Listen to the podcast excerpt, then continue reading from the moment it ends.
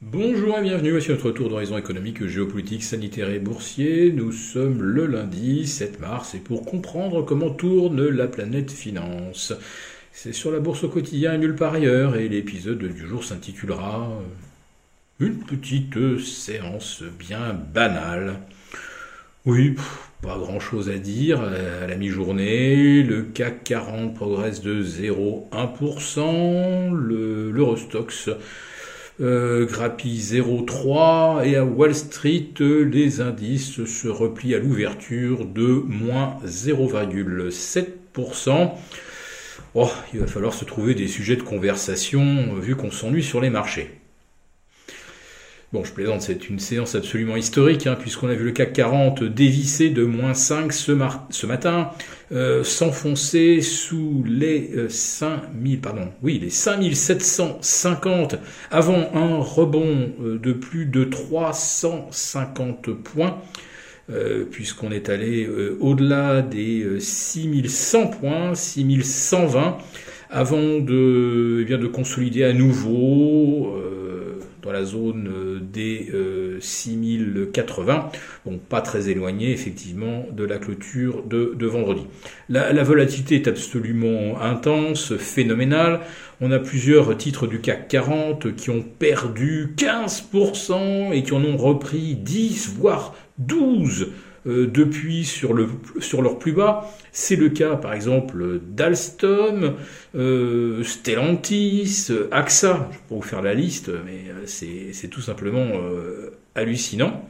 Donc ce matin, on a assisté à ce qu'on appelle typiquement une phase de capitulation après 10% la semaine dernière, 5% de baisse supplémentaire ce matin, ça commençait effectivement à ressembler à un crack.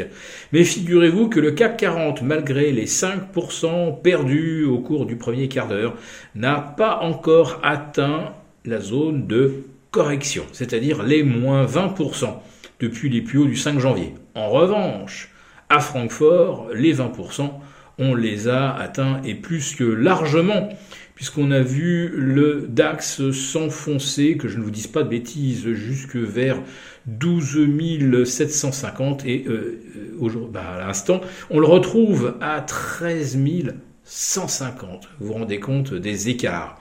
Alors, euh, la panique euh, qui a frappé la bourse de Francfort ce matin s'explique bien. En effet, les Américains font pression sur l'Europe notamment l'Allemagne, bien sûr, pour que l'on mette en place euh, euh, l'arme euh, ultime, la sanction ultime contre la Russie, le boycott de son pétrole et de son gaz, comme si on en avait les moyens. Et pour les Américains, évidemment, c'est tout bénéfice, puisque, un, ils sont le premier producteur mondial de pétrole, juste devant l'Arabie saoudite, et c'est également un très gros producteur de gaz. Ils sont presque autosuffisant en énergie, et c'est nous, Européens, qui allons payer la facture avec un baril de pétrole qui s'est envolé ce matin jusque vers 130 dollars, avec un euro qui, lui, symétriquement s'enfonçait vers 1,08. Alors rappelez-vous de ces 1,08, je les ai très souvent évoqués comme l'objectif, euh, notamment ceux qui suivent la lettre des affranchis, donc les 1,08 sont atteints, mais avec un euro aussi faible et un pétrole aussi élevé, eh bien c'est comme si on payait le euh, comme si on payait le pétrole, euh, par exemple de juillet 2008, il avait atteint les 140 euh, dollars le baril, c'est comme si on le payait aujourd'hui plus de 210. Et en fait, à 125-130 dollars, avec l'euro de 2014, quand on était euh, déjà à, euh, à plus de 110 dollars le baril, eh bien, euh, l'euro, lui, valait à l'époque 1,40 contre dollar, ce qui signifie qu'en fait, on payait le baril pratiquement 30% moins cher qu'aujourd'hui. Autrement dit, on n'a jamais payé le baril de pétrole, notre énergie, aussi cher, tout simplement parce que on a l'effet de ciseau entre l'envolée des cours et la faiblesse de l'euro, alors qu'en 2008 et 2014, c'était l'euro qui s'envolait face au dollar, et c'est parce que le dollar faiblissait que les producteurs de pétrole monter les prix. Voilà.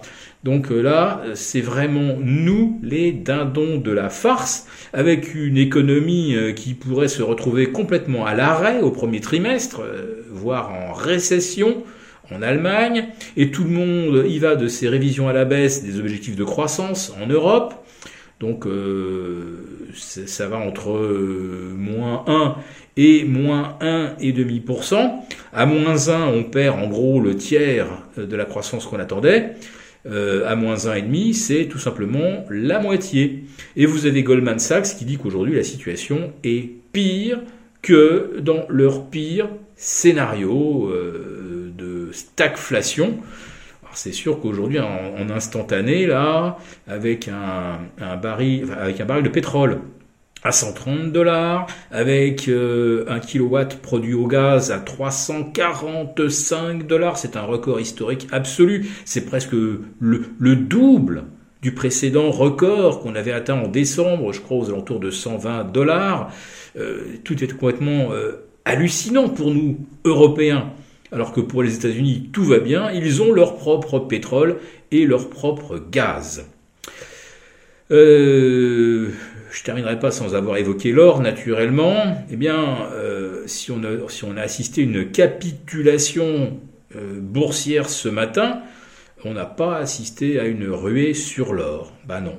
Même si l'once a gagné jusqu'à 3%, a franchi la barre des 2000, euh, c'est un mouvement qui est loin d'atteindre euh, les amplitudes qu'on a observées euh, sur l'euro, hein, euh, parce que toute proportion gardée, un euro qui perd 3,5% en une semaine, c'est une variation gigantesque. Déjà, si l'euro perd 3,5% dans l'année, ça change déjà un peu la donne macroéconomique, mais là, 3,5% en une semaine.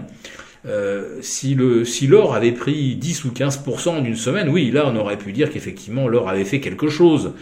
Mais euh, il aurait déjà fallu qu'il parvienne à franchir les 2040 dollars, et pour l'instant il ne l'a pas fait. Donc il n'y a pour l'instant pas d'échappée euh, ni de l'or ni de l'argent qui traduirait une vraie panique face aux événements géopolitiques. Si ce tweet vous a plu, n'hésitez pas à me mettre un pouce et je vous retrouve demain avec nos abonnés des affranchis.